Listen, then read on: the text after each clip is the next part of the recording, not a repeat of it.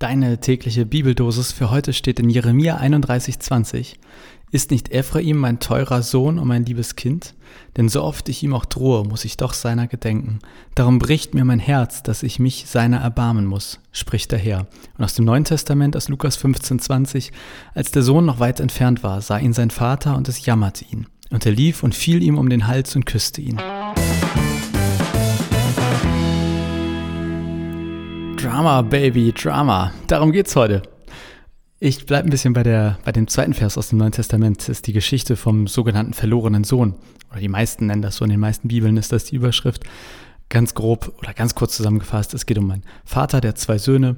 Und der eine Sohn sagt eines Tages, hier Papa, ich will mein Erbe haben und möchte mein eigenes Leben leben.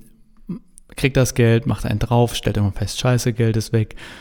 Denkt sich, oha, jetzt kann ich ja eigentlich nur noch zu meinem Vater zurückkommen und dann ringt er sich dazu durch und kommt zurück nach Hause. Und obwohl man quasi zu der Zeit damals, also eigentlich hat er halt echt verkackt, der Junge, ähm, passiert dann das, was hier steht. Als der Sohn noch weit entfernt war, sieht ihn der Vater, es jammert ihn, er läuft, fällt ihm um den Hals, küsst ihn und dann gibt es ein großes Fest und Nebengeschichte ist noch, dass der andere Sohn das halt überhaupt nicht lustig findet. An dieser Geschichte gibt es ganz viel, ich, also ich finde die mega spannend, auf jeden Fall eine meiner Lieblingsgeschichten aus dem Neuen Testament, aber wir bleiben bei diesem Vers. Der Vater sieht ihn und es jammert ihn. Und, achso, das muss ich vielleicht noch vorher sagen. Natürlich ist das hier ein Bild. Also Jesus hat diese Geschichte erzählt, um etwas über Gott zu sagen, wie Gott ist. Und der Vater in der Geschichte ist auf jeden Fall Gott. Und das heißt sozusagen, wenn man es überträgt, dann steht da ja, dass Gott es jammert. Und das gibt es ein paar Mal in der Bibel, also auch über Jesus. Bei Jesus steht da immer so, er hatte Mitleid, also Punkt, Punkt, Punkt. Und da, wo in der Bibel sowas wie Mitleid steht oder es jammerte ihn, also mit Blick auf Gott oder Jesus, da steht dann, soweit ich weiß, nie explizit dahinter und deshalb tat er dies oder das. Aber ich finde, das schwingt mit. Also auch hier in der Geschichte. Gott oder der Vater, der sieht den Sohn, es jammert ihn, hat Mitleid und deshalb läuft er raus und fällt ihm um den Hals und küsst ihn. Und das finde ich deshalb sehr spannend, weil wenn das hier eine Beschreibung von Gott ist, dann kennt Gott also sowas wie Gefühle. Er ist keine Maschine, die irgendwie nur Befehle ausführt wie so ein PC. Und das ist für mich am Ende einer der stärksten Gründe dafür, warum ich bete. Weil in der Bibel steht, dass Gott Mitgefühl hat.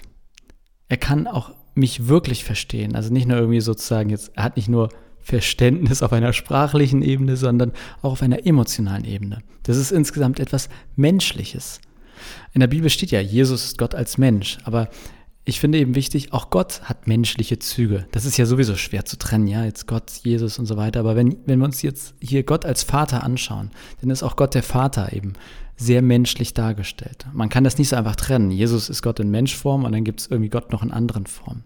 Auch die anderen Gottformen ähm, oder ich hatte das ja mit Wasser erklärt, sozusagen, ne, so wie es Wasser gibt, irgendwie in Eis und in Wasser und in, was ist das dritte? Dampf? Wasserdampf? Naja, gasförmig. Ähm, so ne, mit Jesus als, äh, mit Gott als Vater, Sohn und Heiliger Geist. Ich glaube, wir können nicht sagen, nur Jesus ist quasi die menschliche Form von Gott.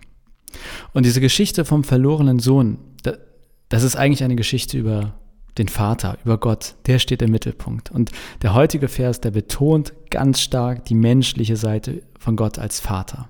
Es jammert ihn. Er läuft raus. Ich habe vor einiger Zeit darüber gepredigt und hatte mich deswegen ein bisschen mehr informiert über die Geschichte. Also, dass damals ein Vater, ein Hausherr, ein Landherr läuft. No-go. Das tat man nicht. Und dann fällt er ihm um den Hals. Noch schlimmer. Er küsst ihn.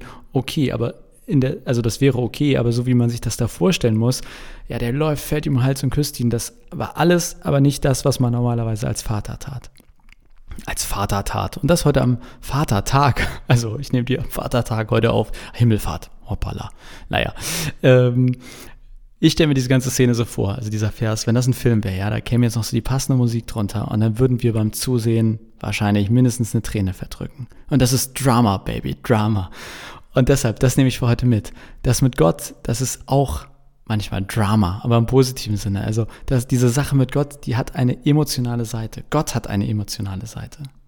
Und wir können nicht klar trennen, Jesus, das ist die menschliche Seite quasi von Gott, sondern der Gott der Bibel an sich ist erstmal in der gesamten Bibel auf eine Art menschlich dargestellt.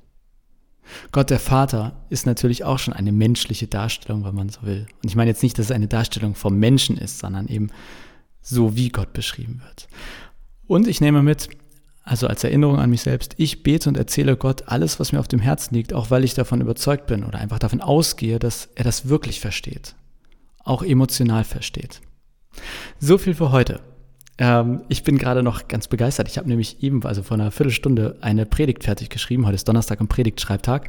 Und es ist ein Predigt-Slam geworden. Das, ja, ich freue mich schon darauf. ich wollte nur sagen, man kann meine Predigt noch testen. Also, wenn du Lust hast, meine Predigt zu testen, einfach auf johopma.de oder kap-kirche.de vorbeischauen. Ähm, und da wird es auch demnächst diesen Predigt-Slam zu testen geben, von dem ich ganz begeistert bin. Äh, ja, schau gerne vorbei und teste die.